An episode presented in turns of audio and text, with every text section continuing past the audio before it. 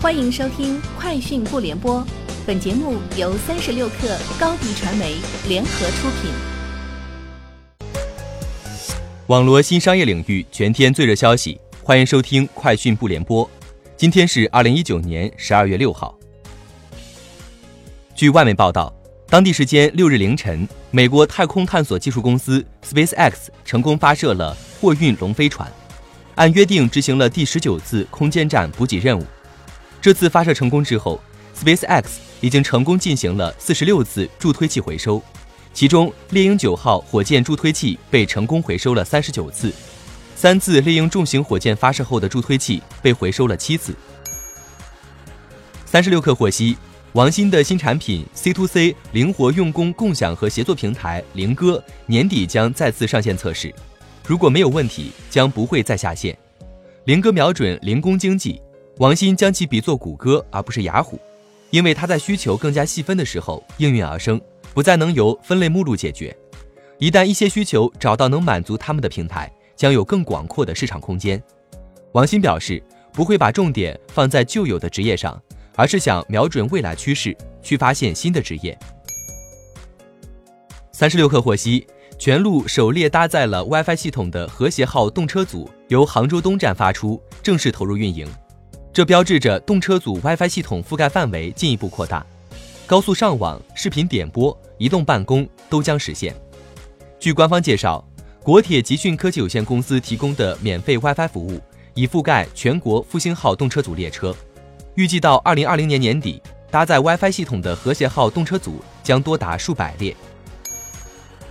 据外媒报道，Alphabet 旗下人工智能实验室 DeepMind 三位联合创始人之一。穆斯塔法·苏莱曼宣布加盟谷歌，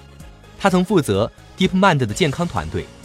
他表示，他将与谷歌人工智能主管杰夫·迪安和首席法律官肯特·沃克共事。苏莱曼在谷歌的新岗位具体细节尚不清楚，但该公司的一名代表表示，苏莱曼主要从事关于人工智能政策方面的工作。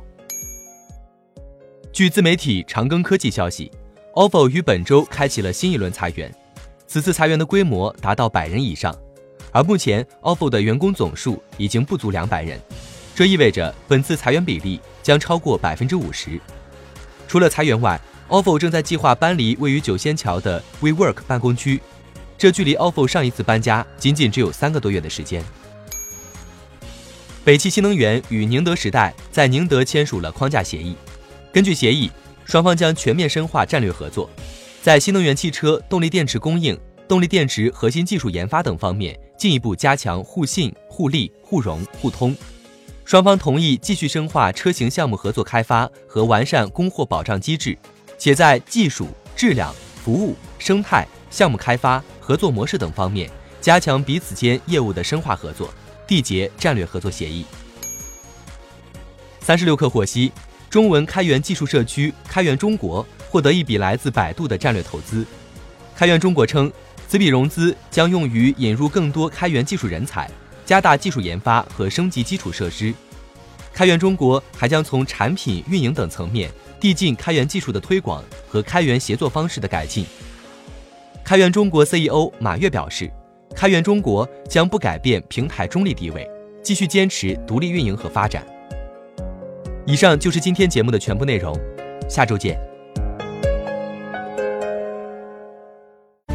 欢迎添加小小客微信，xs 三六 kr 加入克星学院，每周一封独家商业内参，终身学习社群，和大咖聊风口谈创业，和上万客友交流学习。高迪传媒，我们制造影响力。商务合作，请关注新浪微博高迪传媒。